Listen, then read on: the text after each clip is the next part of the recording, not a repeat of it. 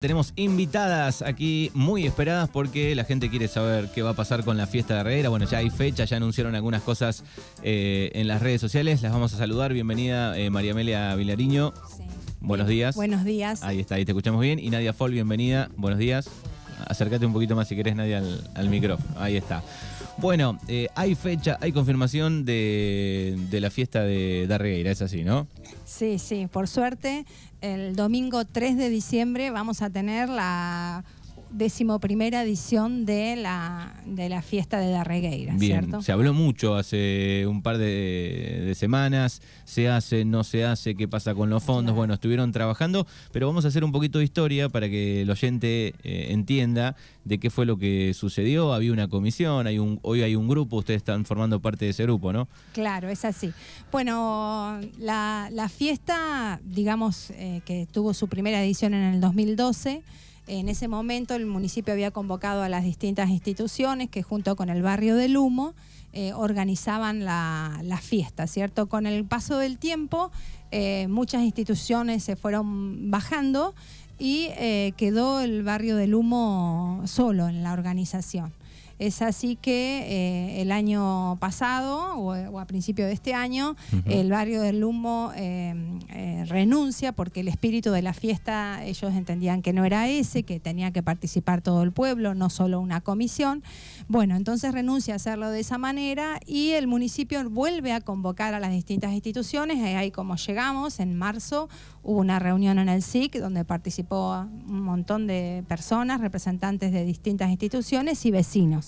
Ahí se conformó un grupo y empezamos a trabajar. El problema es que las vicisitudes económicas de- del país hizo que no pudiéramos eh, eh, llegar a definiciones, ¿cierto? Porque eh, el presupuesto no, no estaba confirmado, entonces no podíamos definir. Y llegamos a un momento donde se pensó, cuando no había confirmación de si iba a llegar o no llegar el dinero del apoyo municipal que se tiene, eh, que venía siendo el sustento principal todos los años anteriores, eh, nos- el grupo este decidió no hacerlo. ¿eh? Entonces así es como eh, hubo ese rumor de que no se hacía porque en realidad eh, teníamos que definir sin fondos y, y- y decidimos seguir como grupo para trabajar, pero no hacerlo este año, en ese momento. Pero bueno, luego hubo un cambio. Eh, bueno, el boca en boca llegó a, a Juan Manuel Berné, a quien debemos agradecerle hoy, que por medio del gobernador logró que bajaran de provincia dos millones de pesos. Bien. Hoy contamos con un millón cuatro cincuenta, que ya los tenemos nosotros, ya estamos trabajando con los mismos. Restarían 550 mil pesos nada más. Bien, que van a llegar. Se supone Van a que, que- llegar, se sí, supone sí, que sí. van a llegar. Sí, sí. Bien, así que este, definida la fecha y ahí, bueno, obviamente cuando sucede todo esto de que ju- juntan un dinero, de que dicen, bueno, vamos a hacerla, digo, queda poco tiempo, ¿no? Para organizar un- una fiesta de, de ese tamaño, ¿no? Sí, la verdad que sí, así que salimos como pudimos a buscar artistas, a buscar un representante. eh, estamos en plena organización hoy, convocando a las instituciones educativas y deportivas para el patio de comidas, el cual va a ser gratuito. Eh, este año cabe aclarar que se va a cobrar entrada, eh, mil pesos va a ser la entrada para poder recaudar obviamente fondos para tener con qué arrancar el año entrante, la fiesta del 2024 y no tener que depender un 90% de estos fondos que vienen Sí, del sí. municipio de provincia. Y eh, mil pesos hoy es un precio para una fiesta, es un precio popular, es un lindo. menores sin cargo, hasta Y- 13, menores de 13 sin cargo. O sea que la familia por ahí paga dos, no es que pagan los cuatro. Exacto. Bueno, el patio de comidas, eh, como decía, va a ser gratuito y se le va a dar dos precintos a cada institución. Bien. El resto de las personas que vaya a atender el mismo va a tener que, que abonar esa entrada. ¿sí? Bien. Eh, está abierta también a la comunidad la inscripción para los artesanos, que es sin costo. Nuevamente, sí van a tener que pagar la entrada a los artesanos. Eh, estamos en busca de publicidad o de sponsors.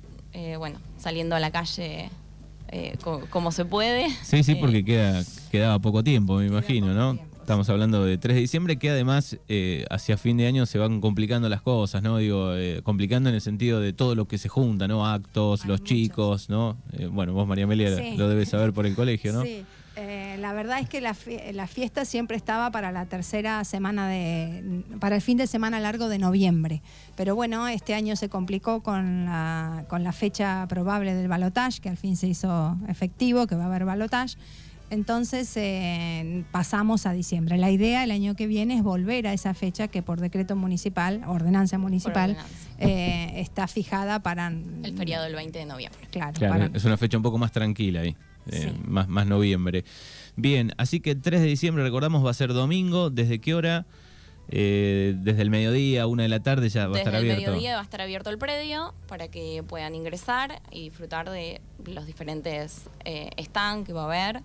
Eh, los artesanos. Y bueno, estamos viendo por ahí si podemos hacer algo ahí a la tarde en, lo que es shows, pero si no, los shows van a comenzar a las 8 de la noche hasta las 11 al otro día. Recordemos que es un lunes laborable.